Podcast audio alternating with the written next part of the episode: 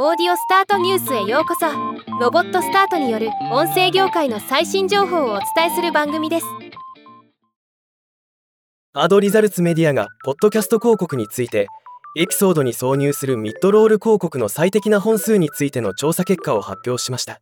今日はこのニュースを紹介します。この調査は米国ポッドキャスト広告の8000万ドルを超える広告費について14ヶ月にわたってパフォーマンスを調査したものです。この結果エピソード内にミッドロール広告が2つの場合が最もパフォーマンスが優れていることが明らかになりました。2つの場合3つ4つの広告を挿入するものに比べパフォーマンスは12%向上。3つの場合と4つの場合ではパフォーマンスに大きな違いは見られない。5つの場合パフォーマンスが大幅に低下し2つの場合に比べ46%悪化。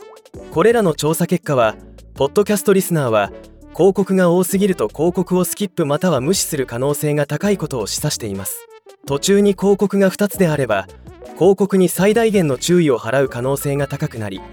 広告早期率とコンバージョン率が向上するようです。エピソードの長さに対するバランスや番組の内容と広告主の訴求内容との適合性などの要素も大きいように思いますが参考まで。ではまた。